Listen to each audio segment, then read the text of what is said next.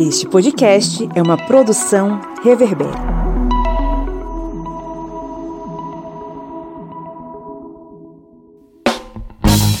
Olá,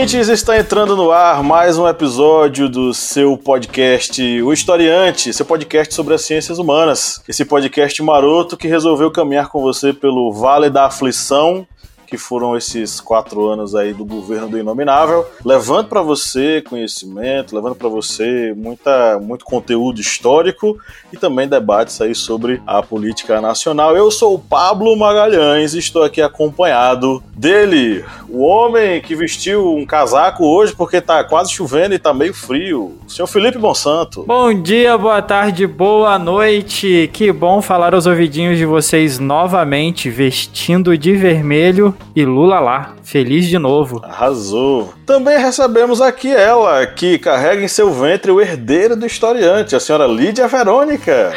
Oi, oi, gente. E hoje recebemos com muita alegria um convidado que muito nos honra, o senhor Presley Vasconcelos. Oi, Presley, tudo bom? Olá, pessoal, bom dia, boa tarde, boa noite. Muito obrigado pelo convite, é um prazer estar aqui com vocês. Presley, fala um pouquinho para os nossos ouvintes quem é você. Cara, difícil é essa, hein? Quem é você? Presley. Presley é um jovem adulto de 30 anos, cansado, já exausto pós-eleição, mas que tá feliz da vida com Lula presidente e, se Deus quiser, Bolsonaro 22 na cadeia. Presley, muito obrigado por você aceitar nosso convite. Isso muito nos honra. A gente fica muito feliz. A casa fica apertada para recebê-lo aqui, viu? Muito obrigado. O prazer é todo meu. Vamos bater um super papo aqui e deixar essa galera contente. Beleza, bom, hoje estamos aqui reunidos para falar sobre um tema que talvez seja o que mais né, tira o sono dos nossos irmãos brasileiros, né? A gente vai falar sobre a economia brasileira pós eleições de 2022, depois de todo esse enfim, essa tempestade que passou aqui pela, pelo nosso país, né? todo esse momento adverso para a classe trabalhadora.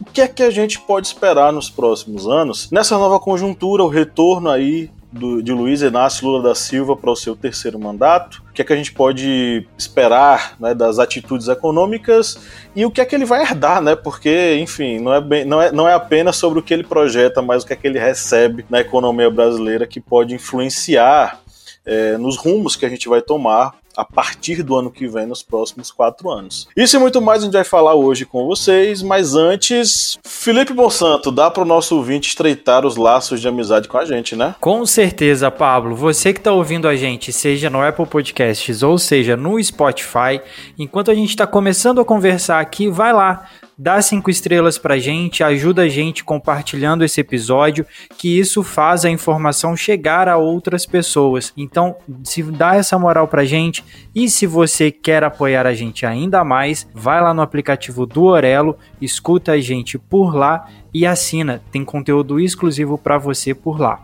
Pois é, o Aurelo tem uma caixinha pra gente lá, tá? Bote suas moedinhas pra gente lá, cada play na Aurelo. Beleza, então bora pro nosso giro de notícias, Lia Verônica? Vamos. G1. Com Lula presidente pelos próximos quatro anos, o que esperar da inflação brasileira? Com 50,90% dos votos válidos, Luiz Inácio Lula da Silva foi eleito pela terceira vez presidente do Brasil. Ele deve reassumir o cargo no próximo dia 1 de janeiro. Entre os diversos desafios políticos, sociais e econômicos que Lula terá pela frente, o controle da inflação brasileira é um dos mais importantes. Deutsche Welle. Sob Bolsonaro, Brasil se afasta da meta de erradicar a pobreza. Número de brasileiros na pobreza aumentou em 10 milhões entre 2020 e 2021, representando agora quase 30% da população. Especialistas criticam o foco eleitoreiro do Auxílio Brasil e a falta de propostas na campanha. AFP. Triunfo de Lula no Brasil. Uma segunda onda de esquerda na América Latina? Com sua vitória no segundo turno, o presidente eleito Luiz Inácio Lula da Silva Silva consagra o que se parece com uma nova onda da esquerda na América Latina, embora com muitos nuances. Com essa vitória, uma segunda onda de esquerdas parece se instalar na região, do México ao Chile, recordando o início dos anos 2000.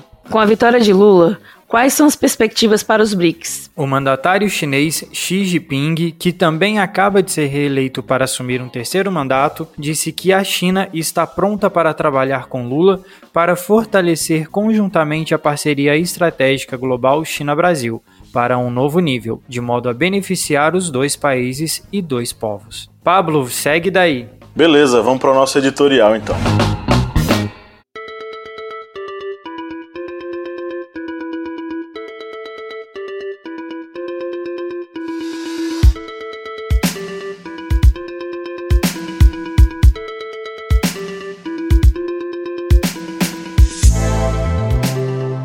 Domingo passado conseguimos, a duras penas, encerrar um ciclo macabro da história do Brasil. Um arco de acontecimentos desastrosos que teve em 2018 sua etapa, se não inicial, fundamental. Foram quatro anos de um governo autoritário que fincou suas bases na desinformação coordenada e na mobilização de massas em prol de seus interesses escusos. Em tudo, a gestão do ainda ocupante da cadeira presidencial teve traços fascistas, retrógrados e antipovo. Com 50,90% dos votos totais, o novo presidente eleito, Luiz Inácio Lula da Silva, tem à sua frente um desafio abissal em diversos sentidos. O desmatamento na Amazônia cresceu e os órgãos fiscalizadores foram alvo de cortes profundos, a educação esteve à míngua, entregue em mãos de ministros ora envolvidos em escândalos de corrupção, ora incompetentes e caricatos mesmo. Mas talvez o ponto central e que vai mexer muito com a gente brasileira tem a ver com o bolso do cidadão a economia. A CEPAL, Comissão Econômica para a América Latina e o Caribe, divulgou em agosto uma comparação entre as expectativas de crescimento para os países na região latino-americana, que inclui uma expectativa de menos de 2% para o crescimento brasileiro neste ano. O comparativo mostra que o Brasil perde para países como Venezuela, Colômbia, Uruguai, Bolívia e Argentina. A inflação é outro problema. Ela escalou de 2020 até o início de 2022, chegando em abril a mais de 12% na taxa acumulada em 12 meses. Essa foi a maior inflação para o período de um ano desde outubro de 2003. A taxa de desemprego é outro indicador que teve alta recorde durante a pandemia e começou a cair recentemente. Embora economistas apontem, e a gente saiba muito bem, que o peso dos trabalhos sem carteira assinada nesse processo foi determinante. E esse é um problema alarmante. A maquiagem de desenvolvimento que serviu de propaganda no período eleitoral para o candidato ocupante da cadeira presidencial. O corte repentino nos preços dos combustíveis às portas das eleições reduziu o preço dos produtos, gerando uma deflação artificial e bem providencial. Mas talvez o ponto mais sensível disso tudo seja realmente a condição de subsistência da classe trabalhadora em nosso país. Um levantamento realizado pelo FGV Social, com base nos microdados da Pesquisa Nacional por Amostra de Domicílios, a PNAD, do Instituto Brasileiro de Geografia e Estatística, IBGE, apresenta um quadro nítido e preciso do que ocorreu nos últimos 10 anos, início da série histórica estudada. Em 2012, eram 54 milhões de pobres no Brasil, número que caiu para 47,6 milhões em 2014, quando voltou a subir. Em 2018 eram 55,1 milhões. E em 2021 terminou com um recorde histórico de 62,9 milhões de brasileiros abaixo da linha da pobreza. Nesse cenário, o que podemos esperar para a economia brasileira nos anos futuros da nova gestão do Palácio do Planalto?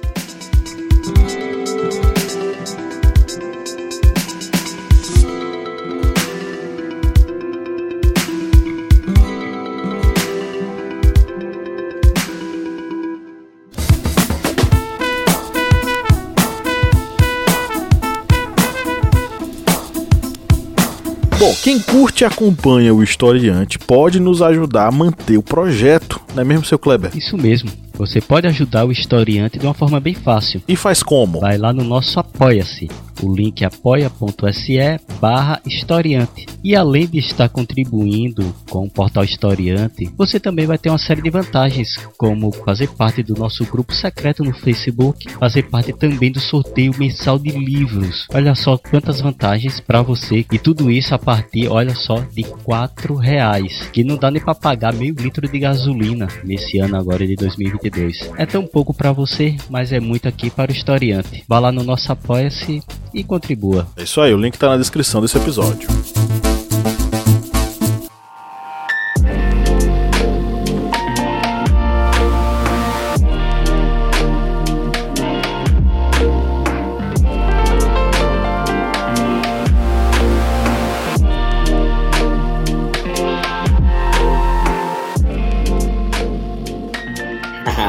Olha, é, acabei me apresentando igual minha cara, né? Então, somente falei idade e outras coisas, mas eu sou economista e mestre em economia, formado pela Federal do Rio e também sou mestre pela é, Estadual de Maringá e tenho foco nos estudos de desenvolvimento socioeconômico, estudo economia social, economia da pobreza, é, sempre focando nessa questão mais do social. E eu acho que o que a gente tem hoje de grande desafio é quebrar um pouco essa, esse fluxo que a gente teve de aumento de concentração de renda, aumento de desigualdade, aumento da pobreza, que não é uma tarefa simples, porque nossa economia foi emparelhada para poder atender ao grande né, marco dos capitais. Então, para atender banco, para atender grandes empresas, agronegócio e tudo mais. Então eu acredito que vai ser, principalmente com a bancada hoje, qual a gente vê no Senado que foi escolhido, vai ser complicado fazer com que essa diminuição dessa concentração de renda se torne uma verdade, se torne uma realidade rápida para a gente. Então, nisso, nessa concentração de renda, o que, que envolveria? A parte da inflação, a parte de transferência, programas sociais uh, e no sentido geral, né? Geração de emprego e outros pontos também. Então, eu acho que o nosso maior desafio hoje é conciliar tanto a questão da nossa crise política quanto também a crise econômica né, em relação a isso, para fazer uma proteção às pessoas mais pobres. Vai ser difícil, não acho que vai ser uma tarefa fácil, principalmente com o clima tenso que está passando, questões de orçamento também, isso vai ser bem complicado, mas eu acredito que a gente vai frear um pouco esse processo de aumento de pobreza, aumento da desigualdade. Eu acho que a gente, uma coisa que a gente já tem comentado bastante tempo aqui é o resultado do que vai acontecer em 2023, né? a gente tem um rombo gigantesco e a gente tem uma conta que vai começar a ser cobrada a partir do ano que vem. Seja pelos valores gastos pelo governo federal esse ano, o estouro de várias contas públicas que a gente tem, várias demandas que a gente vai, vai herdar desse momento de queda nos preços, né? Igual a gente teve a, o congelamento do preço aí da gasolina, alguns alimentos, algumas coisas que nós tivemos agora no segundo semestre por motivo eleitoreiro, pela, pelo movimento que a gente teve agora na campanha eleitoral. Então eu acho que a partir de 1 de janeiro a gente tem um problema muito grande e a pressão da, da, da oposição vai vir triplicado. Então, é, os movimentos que a gente tem visto, a gente está gravando isso na quinta-feira, né? Há alguns movimentos que eu li hoje a respeito do orçamento para o ano que vem, alguns estudos que têm começado a ser feitos para 2023, só mostra o tamanho do desafio, está mostrando a ponta do iceberg do desafio que a gente tem a partir do ano que vem. Então, eu acho que tentar segurar a, a, como o Presley falou, né? Tentar segurar um pouco essa, esse aumento da pobreza é primordial e a gente tem que, tem que compartilhar isso, balancear isso junto com esse rombo gigantesco que a gente tem que vai ser um desafio enorme para a gente. Eu achei interessante que foi importante essa reunião, né? Assim, nem a reunião, a declaração. Que é importante é óbvio, né? Tem que passar um poder para o outro. Mas assim, a, o pronunciamento deles hoje em deixar bem claro que o país foi saqueado, né?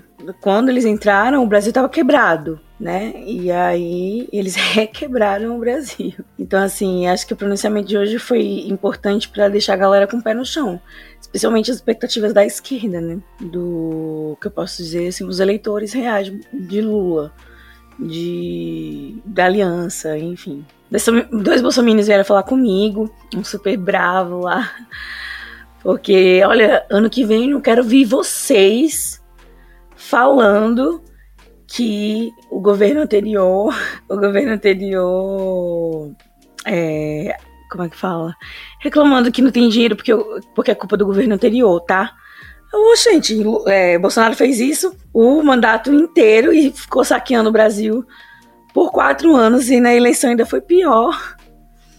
Você acha mesmo que a gente não vai culpar? Mas a culpa é do governo vai anterior. Sim.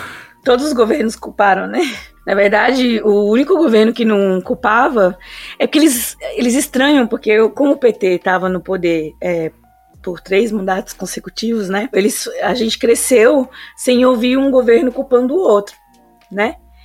E aí agora eles acham que é plausível. a gente é, ficar caladinho com o rombo que o governo Bolsonaro fez, né?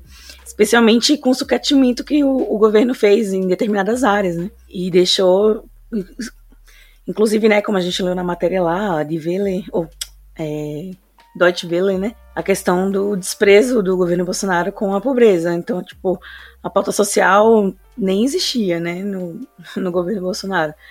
Então, se no governo do PT isso era uma pauta com bastante dinheiro, era uma pasta que era fundamental, era importante para aquele governo, todo aquele dinheiro foi, foi diluído para outros setores que o governo Bolsonaro achava mais importante. Então, assim, tem rombos.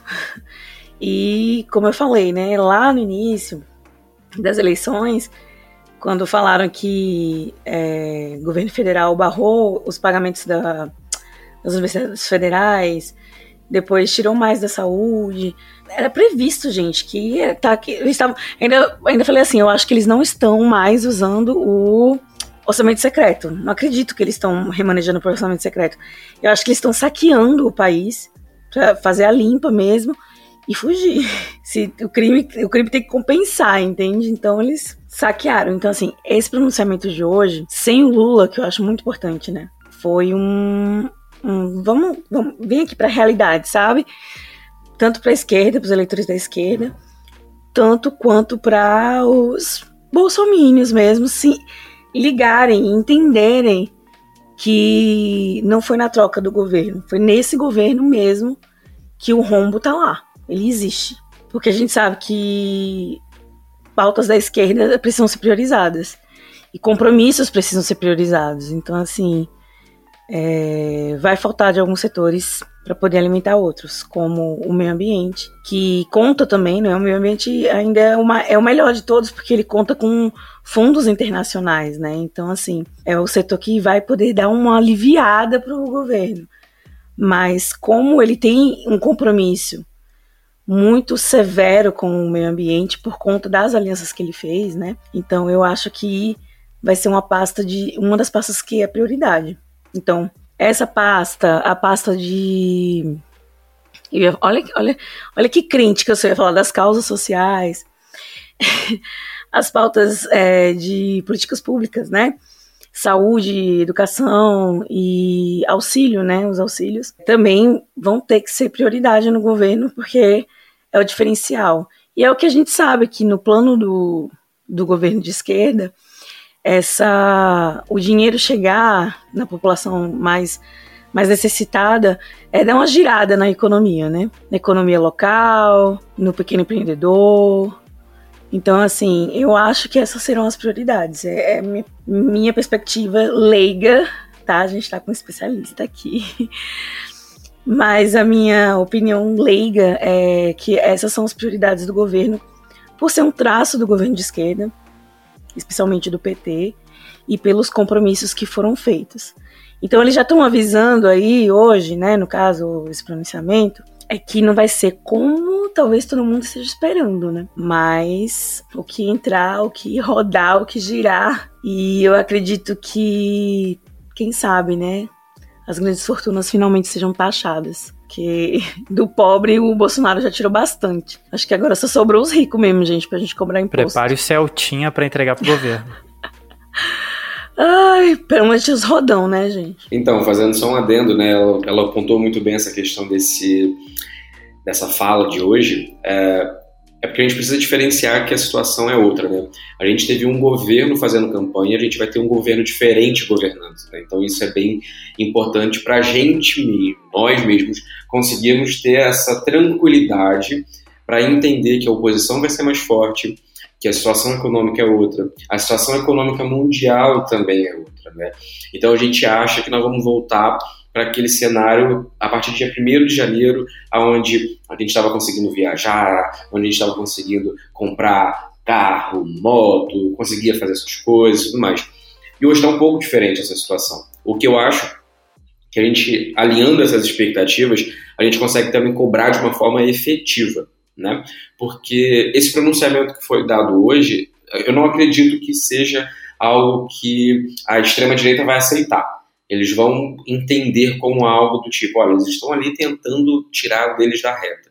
Então, se no dia primeiro uh, não surgir um plano econômico que atenda eles do jeito que eles querem e não funcionar em um mês, já pode apostar que vai começar dali a perturbação na cabeça da galera.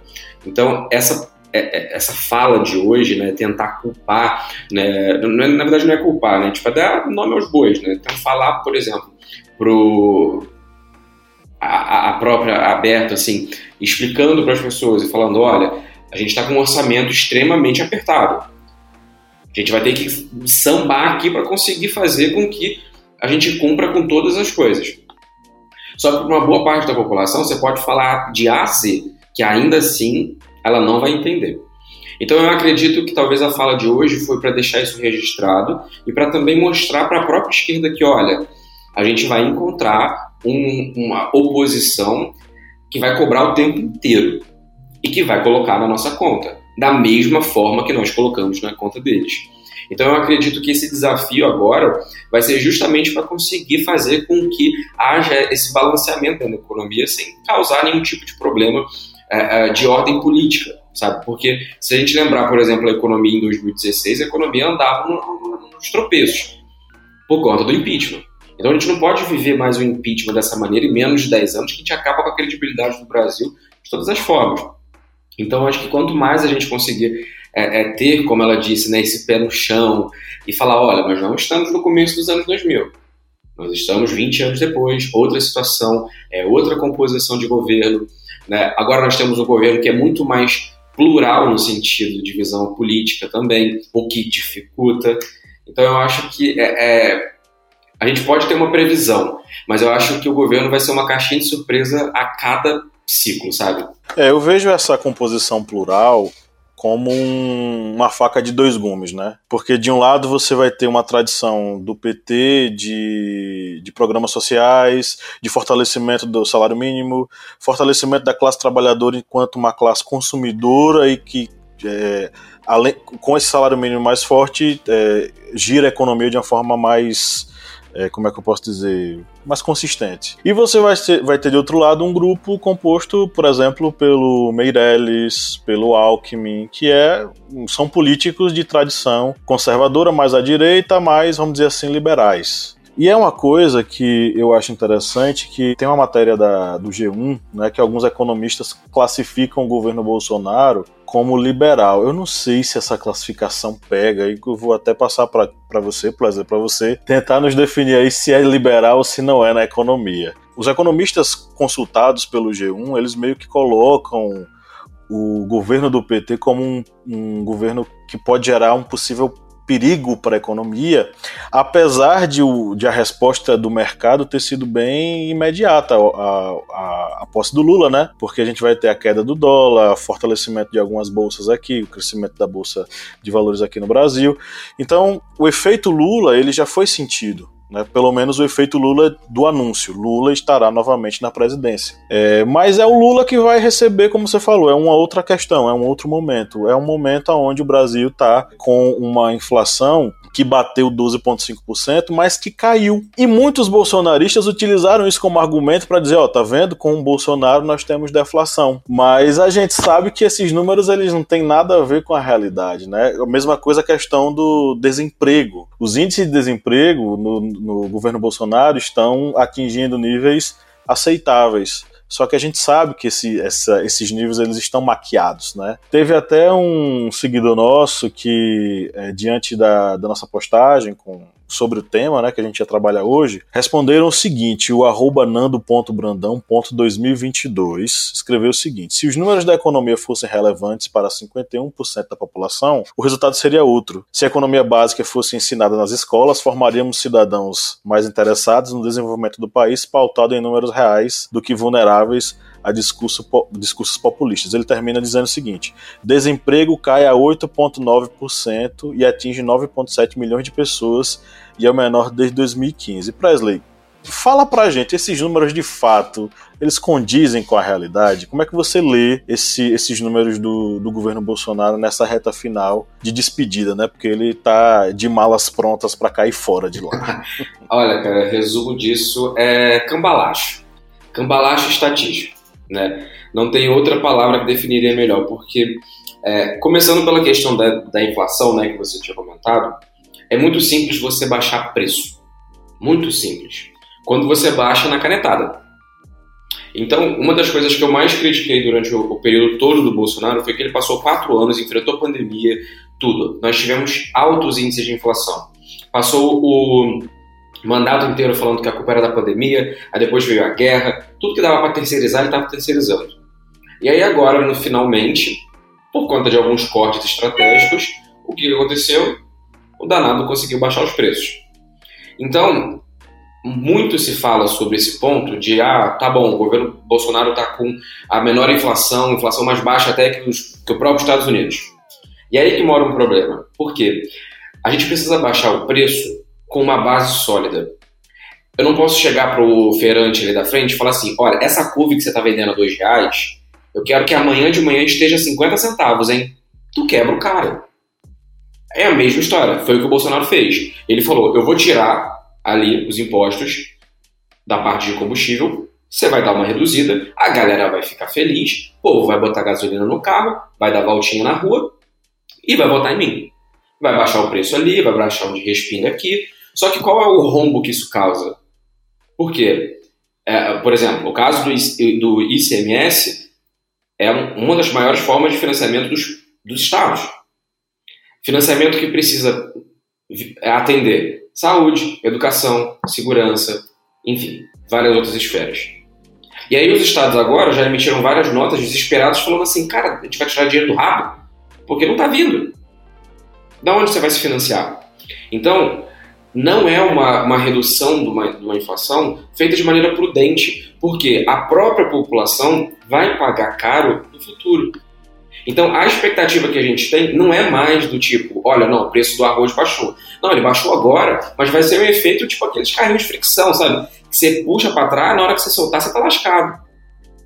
Então, esse, a, a, essa história por trás da deflação, ela vem daí. É a mesma história. O que o Bolsonaro fez foi chegar pro Zé das Couves e falar: baixa as couves, porque vai baixar. Acabou. E o que aconteceu? O Zé das Couves vai ter que dar as duas, uma, ou fechar a barraca dele, ou vai ter que mandar a gente embora, ou vai ter que comprar menos coisas que ele come na casa dele, ou ele vai ter que, sei lá, trabalhar mais, vai ter que pegar um bico. E é o que está acontecendo com a realidade, que a gente transformar isso, esses exemplos xoxos que eu dei aqui, é, no, no, cenário da empresa, do Estado e tudo mais. Né? E também a questão do desemprego é outra né, manobra estatística, outro cambalacho que eles fizeram, para dar essa falsa impressão. Por quê? Uh, hoje, nós temos as pessoas que estão empregadas, desempregadas e ocupadas, né? Vou falar de forma bem rápida para sintetizar isso. A pessoa que está empregada, ela tem carteira assinada, formalmente, bonitinha, trabalha, pá. A desempregada está ou procurando emprego ou desempregada de forma voluntária, não quer mais trabalhar. E tem as pessoas ocupadas, né? Então, eu vou chamar de ocupados aqui aquela pessoa que faz alguma coisa, ela não está parada, ela tem uma fonte de renda, mas ela não é uma fonte oficial, no sentido de ser uh, formal. Então não é uma carteira assinada, ela não empreende e nada do gênero. Nesse cenário, eu ainda vou colocar a pessoa ocupada, vou colocar o MEI para poder ajudar, né? juntar tudo nesse, nesse bololô. O que aconteceu agora não foi uma migração de pessoas do desemprego para a região de empregados. O que está acontecendo agora é um aumento da informalidade. Daí a gente fala uma coisa dessa, o Bolsonaro vira e fala assim: nossa, mas sempre tem um mais, sempre tem alguma coisa para reclamar. Mas é lógico. Por que, que a gente vai reclamar? Porque quando você joga aquela pessoa para informalidade, aquela pessoa tem uns custos maiores.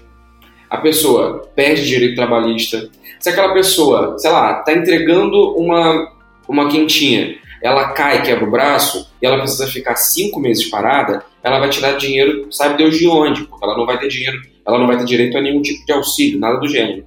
Então, esse número maquiado da queda do desemprego, ela não ele não mostra fiel a geração de emprego, a geração de postos de trabalho. Hoje a gente está batendo um nível recorde de informalidade e eles estão abrindo a boca de caçaba para falar que está rolando emprego para todo mundo.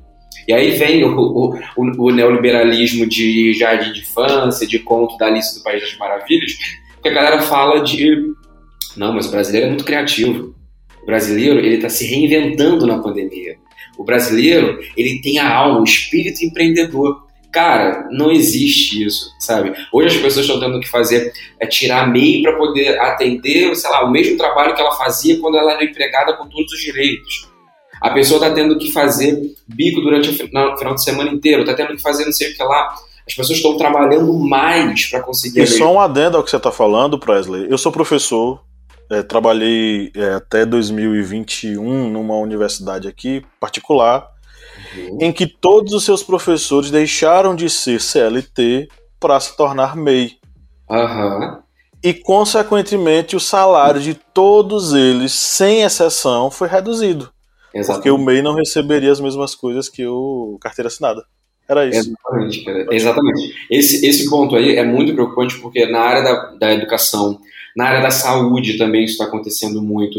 É, dentistas, é, até, até outros segmentos, a parte de, de criação voltada para a internet também, tem aumentado muito a quantidade disso. E o próprio governo Bolsonaro, ele tem essa, esse vínculo, né? Ele, ele ora é liberal, ora não é, faz um negócio aqui, faz outra coisa lá. Então ele fica meio que flutuando ali, né? Algumas pessoas, alguns teóricos falam que até o, nós estamos passando, né? Tipo, que o neoliberalismo acabou e tudo mais, mas enfim, a gente só consegue ver isso daqui a um tempo. Mas esse ponto dessa meização que está acontecendo é fruto dessas políticas liberais que ele coloca, no sentido de, não, vamos fazer uma carteira verde e amarela para tu ser contratado, para facilitar, que não sei o que lá. Só que não é uma facilitação horizontal, é extremamente vertical, porque só facilita para quem está empregando, que já tem o dinheiro, que já tem ali e ainda reclama de pagar o básico. Então, hoje, quem está apoiando o Bolsonaro, é, o, o, grande empresariado, é aquela pessoa que é contra direito trabalhista. Que quer que aquela pessoa que esteja ali é, é, entregando a, a pizza da pizzaria dele, ou no caixa da loja dele, quer que ele seja MEI, para que ele não tenha que pagar imposto, para que se, porventura, se for uma mulher engravidar, não tenha que pagar e dar licença. Então os caras eles não, não, estão nem aí, sabe, tipo, em relação a isso. Então essa política de, de, de falar que o desemprego diminuiu é, para mim chega a ser irracional. Porque você está vendo, é nítido. Hoje você vê que as pessoas não estão conseguindo mais procurar e conseguir emprego como antes. Você não vê mais é, é, é aquelas plaquinhas de procura-se não sei o quê. Então parece que está o tempo inteiro maquiando dados, parece que está o tempo inteiro tentando fazer com que, olha só, gente, olha, conseguimos. E justamente agora. Por quê? Porque sabem que se não utilizar esses dados da economia de forma errada e completamente desonestas, não tem nenhuma outra pauta na área econômica para segurar, porque piorou literalmente a vida de todo mundo. Tanto, não, todo mundo não, né? Na verdade, melhorou a vida de uma galera ali, né? Tipo, num percentual pequeno, mas de uma galera rica. Mas no sentido geral, é muito complicada essa situação porque as pessoas acabam se debruçando em cima disso. E aí fazem aquelas montagens, aquelas tabelas feias, tosca pra caramba, os outros ficar compartilhando, achando que, ai, tá bonito, não sei o quê, ai, o desemprego, ai, compara a Bolsa Família com o Auxílio Brasil. Faz umas pataquadas danadas que eu falo, gente, pelo amor de Deus, dá um Google nesse daí que tu desmente em dois segundos.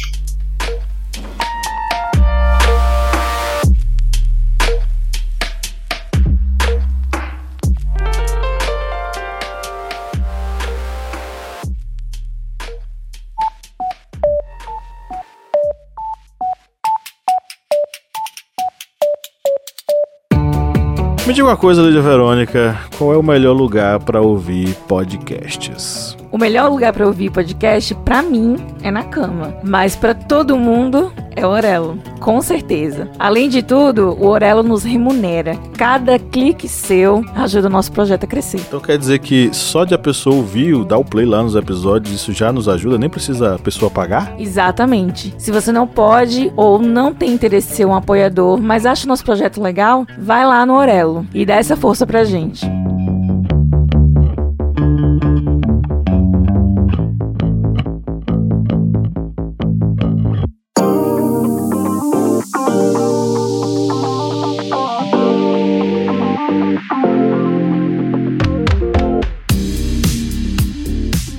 Vi muito no Twitter, né, essa manifestação. Subiram duas hashtags, né? MEI e Lula criou o MEI, né? Para, ao mesmo tempo que combater a, a fala de Lula também culpá-lo, sabe? Então tentar das duas formas deixar o MEI com uma situação ruim, né? E aí eu vi os comentários, eh, dava muita dó, porque quem é MEI, obviamente, vai defender o seu, porque a estratégia é justamente é, usar esses argumentos complexos para pegar o público leigo. Porque realmente trabalho não falta. O que falta é emprego. Então, os MEIs, ah, é porque eu trabalho sim, no fim de semana eu descanso. Mas se tirar férias, quem paga suas férias? Se sofrer um acidente a caminho do trabalho, quem, quem paga? Uma licença maternidade, quem, quem vai quem vai bancar essa licença maternidade aí? Né? E assim, é o curioso é, é o... conto do trabalhador contra os direitos trabalhistas, né? E é, e é o que constrói o vínculo empregatício, né? São vários fatores. Agora, trabalho, trabalho não faltou. Inclusive, as pessoas estão sobrecarregadas, porque desvio de função faz parte do trabalho. Você é, você é recepcionista e quando você era empregado, CLT, uma recepcionista, ela só pode trabalhar seis horas por dia, porque quem trabalha com atendimento ao público via é, telemarketing, né, telefone, só pode trabalhar seis horas por dia. Por quê? porque esse atendimento com telefone causa problemas auditivos, que vai acarretar ali na frente numa indenização, numa condição permanente. Então, assim, tem toda uma estrutura o emprego, né? A CLT, o, os direitos trabalhistas. E hoje, com o MEI, né? Eu sou o meu, eu administro o meu trabalho. E aí chega lá, é recepcionista 10, 12 horas por dia, faz o café, arruma a sala do chefe, é secretária, é, é tudo, né? Então, assim, o MEI, ele se sentiu ofendido porque ele trabalha pra caraca, né? Ele trabalha muito. E, e ele, se senti, ele se sentiu ofendido porque ele não entendeu a diferença entre trabalho e emprego. E é justamente essa questão, né? O emprego, ele torna o empregado mais caro para aquela empresa por conta de todos esses fatores, essas questões que eu estou dizendo, né? Tem o auxílio, né? Aquele o vale alimentação, o vale transporte, que o MEI não tem, né? Que são os benefícios. Às vezes eles são enganados de que está embutido no, no, no, no, valor. E eu trabalhei como advogada, advogada não, né? Eu trabalhei como assistente jurídica de empresa. E a coisa que eu mais odiava era quando eu tinha que dispensar os MEIs. Porque quando por exemplo, os MEIs, eles é, chegavam a dois anos, é, a gente tinha que dispensar. E aí eles ficavam arrasados, porque era do nada. Não tinha aviso prévio, não tinha aviso prévio, eles ficavam sem chão. E, e eu lembro que isso me partia muito. E eu nem era do RH, não, não, como eles não eram funcionários, o RH não se comprometia com isso. Era um contrato, então era o jurídico. Eu simplesmente chamava e dizia: olha, esse contrato foi encerrado, sabe? Então, assim, até a, a forma desumana que a gente trata o MEI, por ser uma, uma pessoa jurídica, né? É uma coisa assim que rouba a dignidade. Você um belo dia tá lá, bom, mês que vem eu vou pegar esse dinheiro, vou fazer aí. Nesse dia você chega, ó, seu contrato acabou, mês que vem tem dinheiro não. E aí eles ficavam desesperados, porque era assim, né, do nada. E eles sempre perguntavam: e eu não tenho direito a isso? E, e o FGTS? E isso e aquilo outro? É um contrato, acabou aqui. A gente se prestou um serviço, a gente pagou por ele e acabou, sabe? Era, era triste. E aí eu fico imaginando hoje em dia, né? Pra você ter um emprego, você tem que ter um MEI, né? É, você, sei lá, conta com esse dinheirinho aí pro mês que vem e um belo dia te chama. Não vai ter dinheiro no mês que vem, sabe? Enfim, o MEI é, é, desumaniza o trabalho. Trabalho não falta.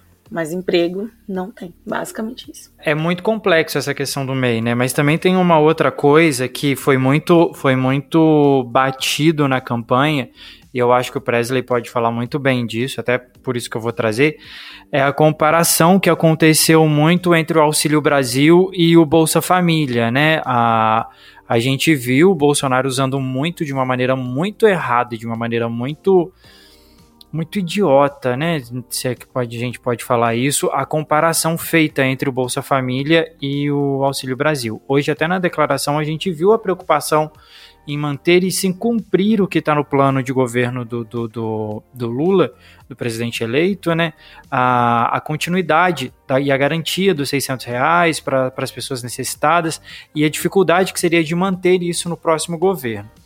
Presley, eu queria muito que você falasse um pouquinho, pedir para você falar um pouquinho dessa comparação equivocada, né? Dessa, dessa é dessa comparação que estava sendo feita, né, durante a campanha política entre o que, que o Bolsa, que o Auxílio Brasil, ele era muito melhor que o Bolsa Família. Perfeito. É, inclusive, o próprio dentro dessas tabelas feias, né, do design horrível que eu falei, muito entrava lá também essa questão do Bolsa Família, e aí comparavam, que é a primeira coisa, que é a comparação nominal, né? O que, que seria nominal? Pegar o valor bruto.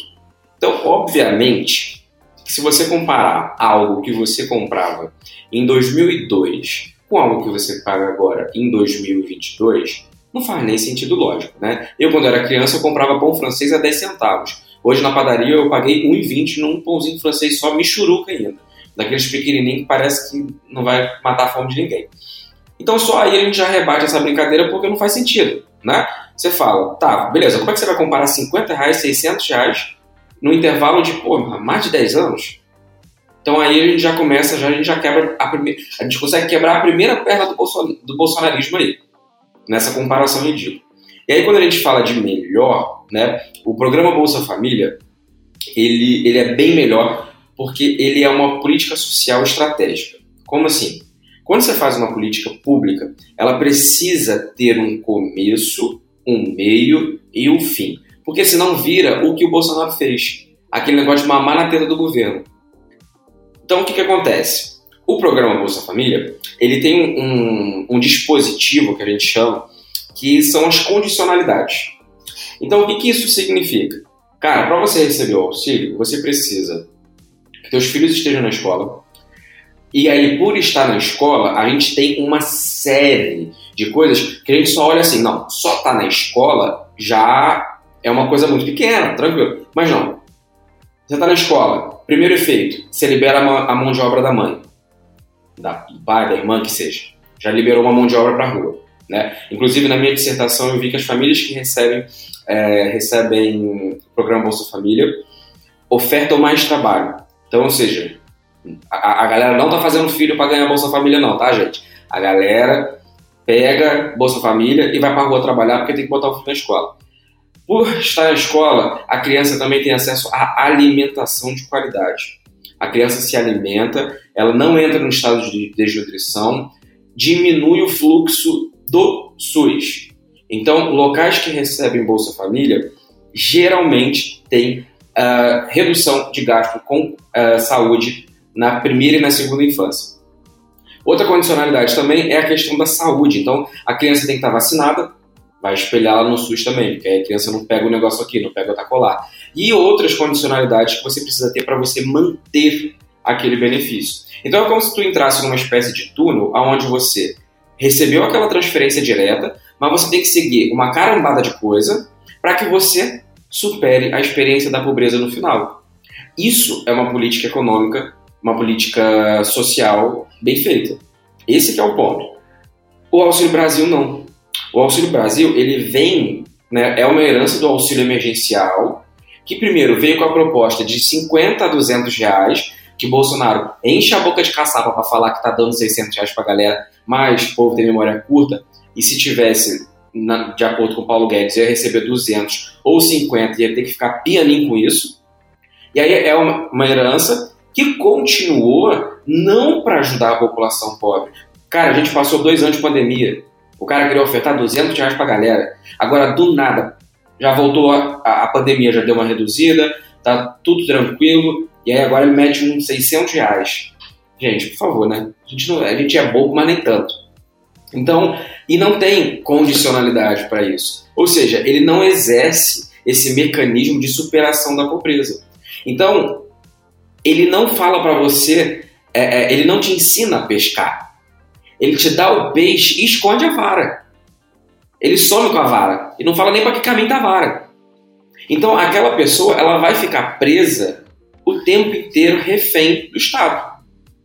Já o programa Bolsa Família, pelo outro lado, não. programa Bolsa Família, por menor que seja a questão da atuação, né, na época que foi e tudo mais, ele tinha esse mecanismo de superação.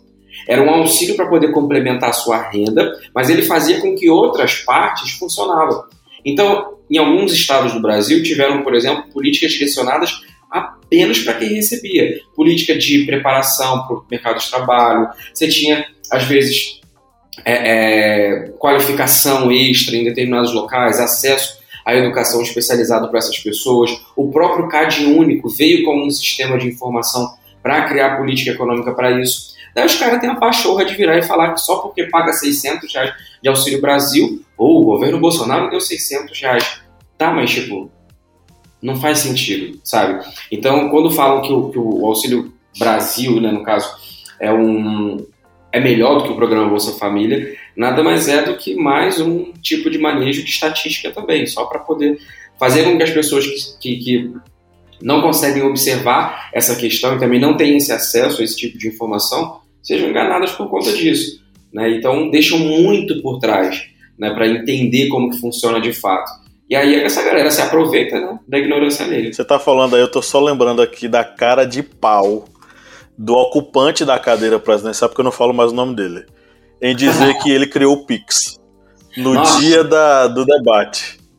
Pix, ele, inclusive ele começa com a cara de pau terrível, que ele vira pra câmera e diz: Pix, você já usou hoje? Fui eu que criei. É um cara, assim, é absurdamente, sabe? Aquela coisa do cara não ter mentir que nem a cara treme. Já, já vou falar dessa, dessa expressão? não, é, é um nível de. É que assim, o governo Bolsonaro, ele tudo de ruim foram os outros. Agora, qualquer coisa que aconteceu boa foi ele. Não, eu. Ué, Pix? Né? E, e, as pessoas acabam acreditando, né? Eu recebi uma, uma mensagem Bolsonaro esses dias falando justamente do Pix, né? Que a pessoa falou: os bancos estão muito bravos com o Bolsonaro, porque eu falei, gente, vocês acham que mexeu em alguma coisa? O banco está fazendo lucro recorde com essa taxa de juros lá na casa do cacete. Você acha que eles estão reclamando de tarifa, de, de, de transferência bancária que perdeu por causa de Pix? E o povo vai acreditando, cara. E, é, e outra coisa, e, e, eles colocando. Porque assim, o, pessoal diz: não, o banco tá louco porque não tem taxa. Gente, o Pix faz com que a galera que antigamente andava com grana impressa no bolso coloque no banco e faça transações no, dentro do banco. Rapaz, entre, eu, sou, eu sou prova viva de que o Pix hoje eu usei para poder pagar um real. Eu imprimi quatro folhas na rua, eu passei um Pix de um real. Porque eu não ando com dinheiro. Por quê? Porque o dinheiro está no banco rendendo rendendo, né? Tipo assim, tá lá na conta corrente, o banco pega o meu dinheiro, coloca em aplicações e ele ganha dinheiro com, com esse lucro, né? Então o pessoal acaba fantasiando muita coisa e tal, e aí vem essa galera mal intencionada e acaba se fazendo em relação a isso, sabe? É triste. Essa coisa do, do Bolsa Família é, é muito sintomática, porque hoje eu sou professor da educação básica e eu sei o quanto a merenda ela salva vidas na escola. Eu tenho muitos alunos que vão para a escola, eu sou professor da rede estadual do, do, de Alagoas, ensino médio. E eu sei que aquel, aquela comida que eles estão tendo ali é uma das três ou duas refeições que eles vão ter ao longo do dia inteiro. Quando o Bolsa Família coloca, de fato, faz com que o pai tenha essa obrigação, o pai e a mãe tenham essa obrigação de colocar o filho na escola, faz com que o filho, além de estar na escola, né, diminuindo a evasão, ainda lhe proporciona a possibilidade de se alimentar com certo rigor nutritivo. Que até isso o ocupante da cadeira presidencial tirou das, dos alunos.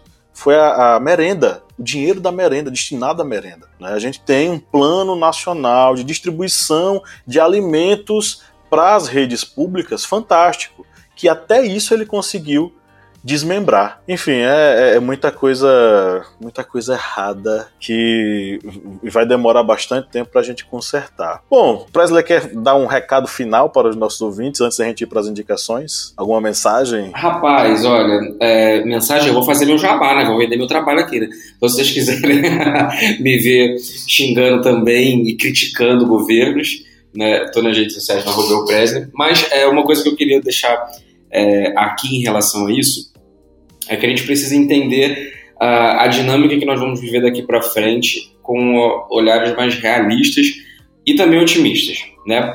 Uh, o fato de nós termos um governo de esquerda não soluciona, não soluciona tudo.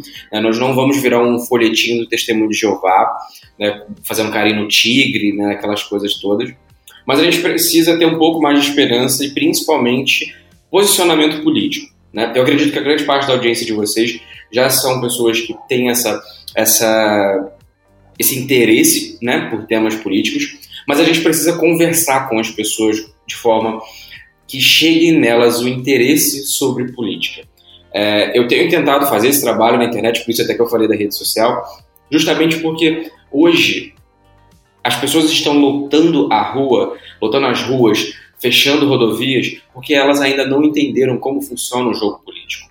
Elas ainda não entenderam que para que elas estejam lá, defendendo os interesses de grandes empresários que estão bancando a presença delas lá, que aquela ignorância é lucrativa para eles, né, para esses grandes empresários. E a gente tem um longo processo, as eleições não acabaram esse final de semana. A gente tem um longo processo, até porque hoje, se porventura nós não tivéssemos um, um, o Lula, por exemplo, como candidato, o bolsonarismo ia continuar. E isso não há dúvida. Então, a gente precisa pensar daqui para frente. Tá, daqui quatro anos, como é que vai ser essa brincadeira? E a gente não pode esperar chegar no outubro de 2020. Não, é agora. É começar a mostrar para as pessoas e fazer com que elas entendam também essas respectivas críticas ao governo do Lula. Porque a democracia é isso. É falar, olha, você não precisa concordar 100%. Seja oposição de uma maneira inteligente. Não queimando é, é, pneu na rua, fazendo parando rodovia e coisa do gênero. Então, o recado que eu daria é isso, sabe? A gente precisa fazer com que as pessoas se interessem cada vez mais por política, por economia, para que a gente entenda, para que a gente não caia nessa bagunça que a gente está vivendo hoje, que é o bolsonarismo, que é fruto de uma ignorância política. E quando eu falo ignorância, não é de uma forma pejorativa diminuindo as pessoas. É de fato porque eles aproveitam da inocência, eles aproveitam que as pessoas estão achando que a gente vai sair quebrando as paredes ali fazendo banheiro unissex, sendo que nunca nem falaram nada disso. Então, há um aproveitamento muito grande, essas pessoas se abusam né, dessa, dessa ingenuidade né, das pessoas. E a gente precisa fazer com que gente, as outras pessoas entendam também dessa questão, elas se interessem para saber que a vida delas é. vivem o tempo inteiro por conta de política, viver é um ato político, a economia também está com a gente o tempo inteiro. Falei até demais, né? Recadão. Não, fantástico, perfeito.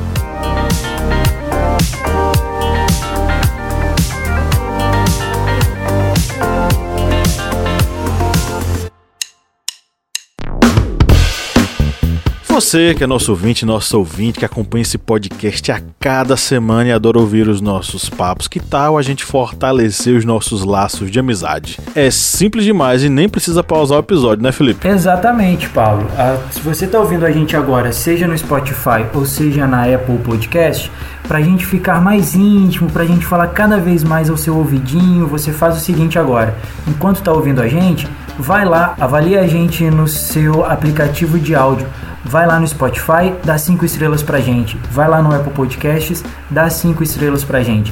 Isso fortalece o nosso relacionamento e você fica cada vez mais perto da gente. Faz isso pra gente, dá essa moral lá agora.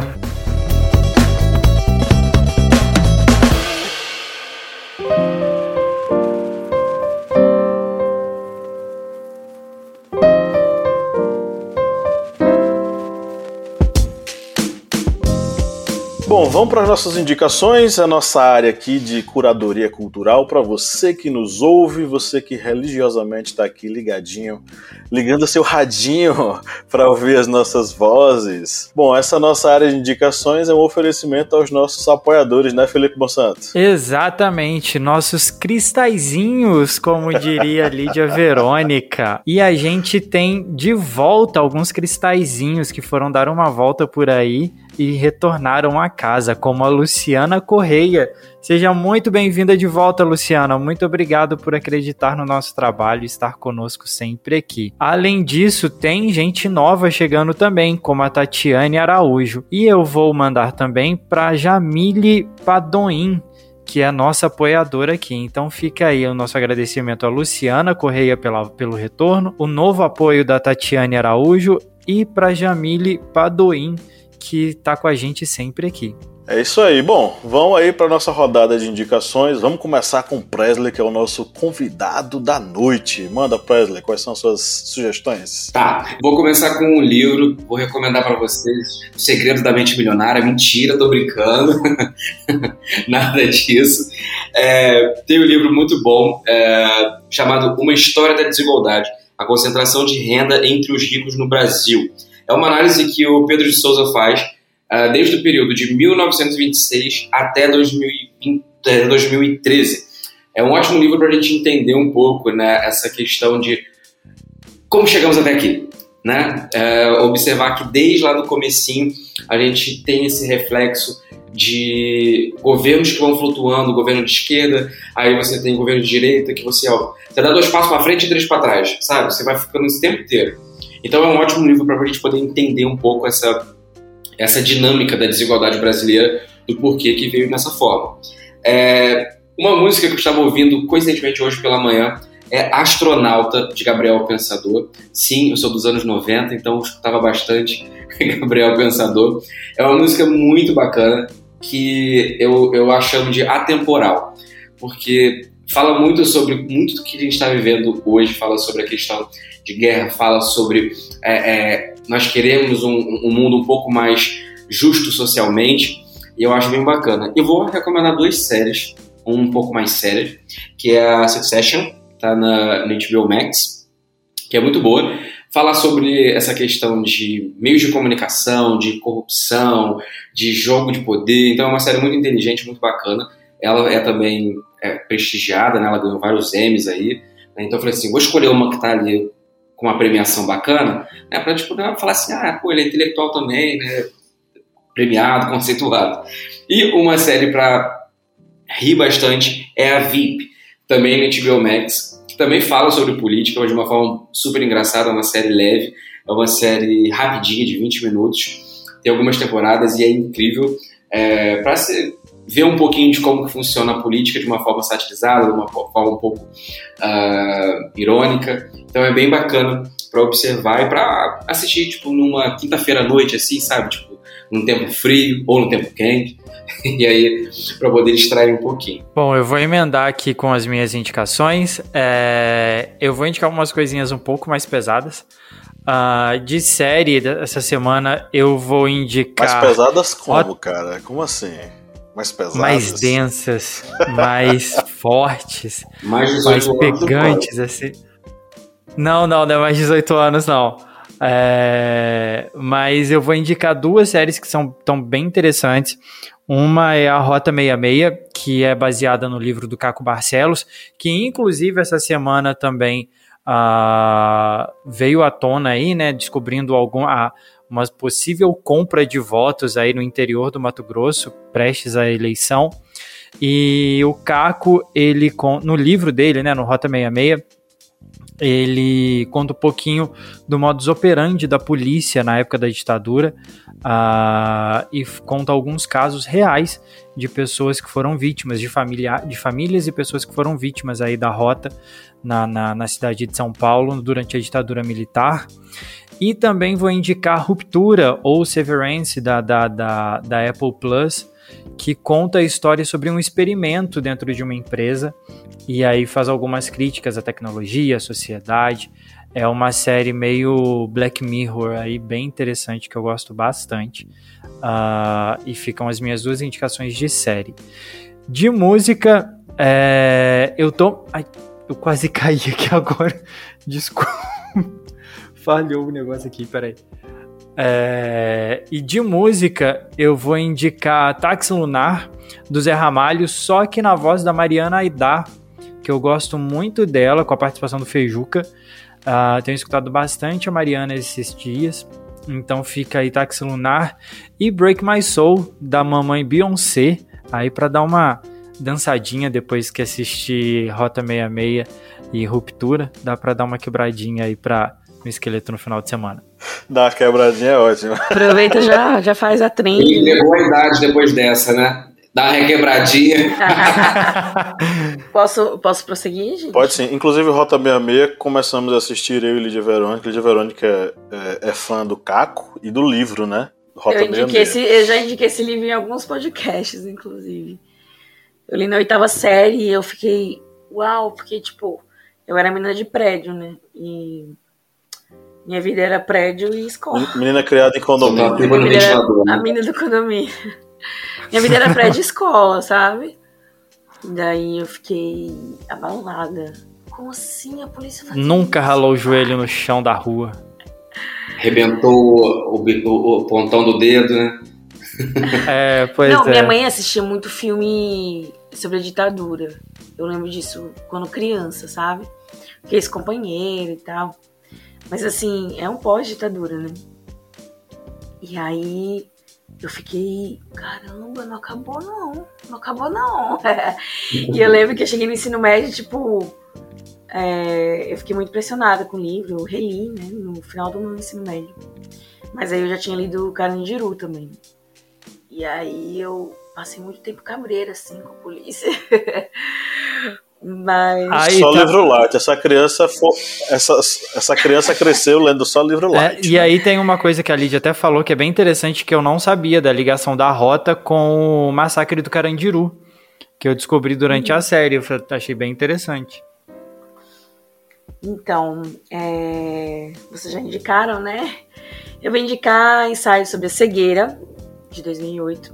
Não li o livro, vi o filme, e foi um dos filmes que, assim, é, mais me deixaram reflexiva, viu? reflexiva. Eu lembro que eu saí do cinema, caramba, sabe? Tipo, profundão. E é, eu acho que vale a pena diante de tanta cegueira moral que a gente tem visto nesses últimos dias. né? A gente acompanhou quatro anos de alienação profunda, mas assim, é, a manifestação dessa alienação, essa cegueira moral, a gente tem visto assim bem latente nos quatro dias, né? Nos últimos quatro dias, assim de de dispensar o seu mentor, né? Não, se ele não compactua com a gente, né? Então, e aí eu lembrei do ensaio sobre a cegueira, como as pessoas é, se transformaram, né? A partir daquilo que. Da sua, da sua ignorância. né? E eu acho que vale a pena a reflexão a gente é, assistir, reassistir. Quem não assistiu, assiste aí, galera, muito bom. E durante o podcast eu adicionei mais uma indicação, que é Die Welle, que é de 2008 também. É um filme alemão. É a Onda, né? E eu assisti esse filme há muitos, muitos anos atrás. Não vou me denunciar aqui, mas é, quando eu fui para fazer intercâmbio na Áustria, que é uma coisa assim que eu tenho conversado bastante com o Pablo nesses últimos dias por conta das manifestações nazistas que está acontecendo no sul do país, é, muita coisa vai me trazendo à memória, né, da, dos museus do Holocausto, de como eles lidam com a questão da do nazismo em si. E uma coisa me chamou muita atenção, né? Quando eu morava lá, é que o Die Welle é um livro paradidático. É um livro que eles leem na escola. Tipo assim, tem um, tem um filme, né? E eles incentivam, né? Tem, eles têm horários, horas de leitura, né? Na escola. E aí o livro Die Welle é uma das, das opções para, para eles lerem, né? Na escola. E eu lembro que quando eu vi assim, os alunos, os adolescentes, né, de ensino médio lendo esse livro, eu fiquei, caramba, pô, que diferentão, né? Mas é porque eles precisam estudar, né, o passado deles, conhecer a história, é, sobre novas, é, com novas abordagens, né, para poder combater no presente qualquer tipo de ameaça. E é o que a gente não tem, né? A gente não tem como a gente já. Eu acho que não sei se os ouvintes já ouviram, mas uma entrevista no Fábio Porchat, a, a gente esqueci o nome da cantora que canta Is My Love, Gabi Amaral. Gabi Amarantos. Gabi Amaranto. Ela fala sobre a gente não reconhecer nossos erros na história, a gente não tem um museu é, da escravidão, né? Então, assim, fica difícil da gente reconhecer. E a gente, quando anda pela Alemanha, a gente vê sinais do Holocausto, memória e lembranças o tempo inteiro, na Alemanha e na Áustria, porque eu morava na cidade onde Hitler nasceu, né? Enfim. E tinha uma pedra enorme na porta da casa dele, escrita aqui nunca mais o fascismo. cravado numa rocha, sabe? Então, assim, é... assistam a onda. Tem. Tem um, uma versão mais realista da. como se fosse um documentário da onda no YouTube também, mas vale a pena assistir o filme, tá, gente? O filme ele é amarradinho, começo, meio fim, bem, bem certinho, assim, pra gente construir uma reflexão legal. Eu vou indicar uma música do nosso querido Jorge Drexler, Povo de Estrella, Povo, Povo, né? Povo de Estrella. É, é uma música que eu, eu acredito, assim, ela tem uma melodia gostosa, ela tem uma poesia, né, nela, assim, mas ela é uma, é uma música de luta. Né? Ela fala sobre é, povos que se levantam, né? Que através da união eles se tornam né, uma nação na derrota e na vitória. E Jorge Drexler é uruguaio e ele traz muito da raiz, da nossa raiz latina. Eu acho que seria uma boa nesse momento para a gente dar uma esquentadinha aí no nosso sangue latino. É isso. Ok, Jorge Drexler é uruguacho. É uruguacho. Né? Vamos, vou fazer minhas indicações aqui, né, para a gente encerrar. É, eu botei aqui, primeiro que eu me descobri fã de Senhor dos Anéis depois de velho, né?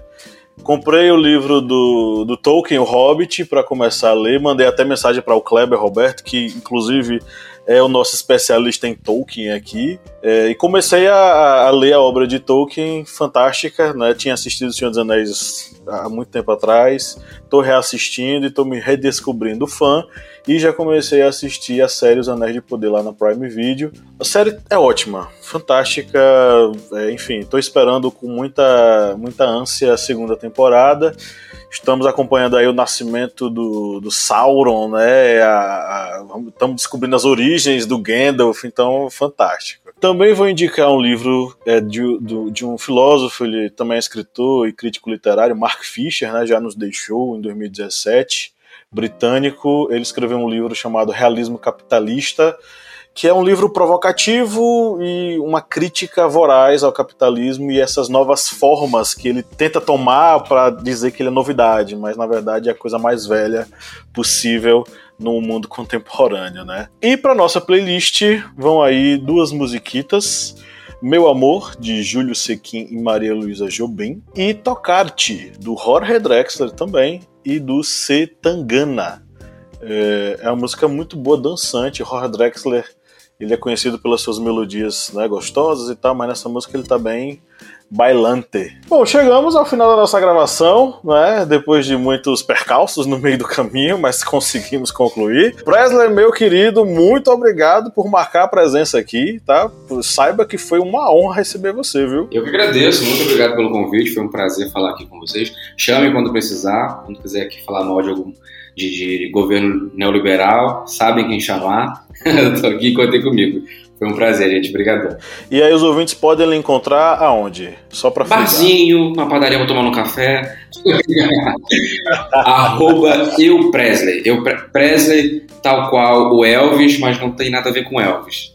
Arroba o Presley mesmo. Perfeito. Bom, e você que nos ouviu até agora, saiba que o nosso coração é seu. A gente faz esse, todos esses episódios a cada semana pensando nos seus ouvidinhos, né? Com um sorriso nos olhos e alegria no coração para lhe levar o melhor conteúdo, o melhor, melhor conhecimento, vamos dizer assim, né? Sobre o que tá rolando aí no Brasil e no mundo. Então é isso, vamos para o nosso tchau coletivo. Lídia Verônica tá por aí. É, enfim, fiquem apostos. Um, dois, três. Tchau!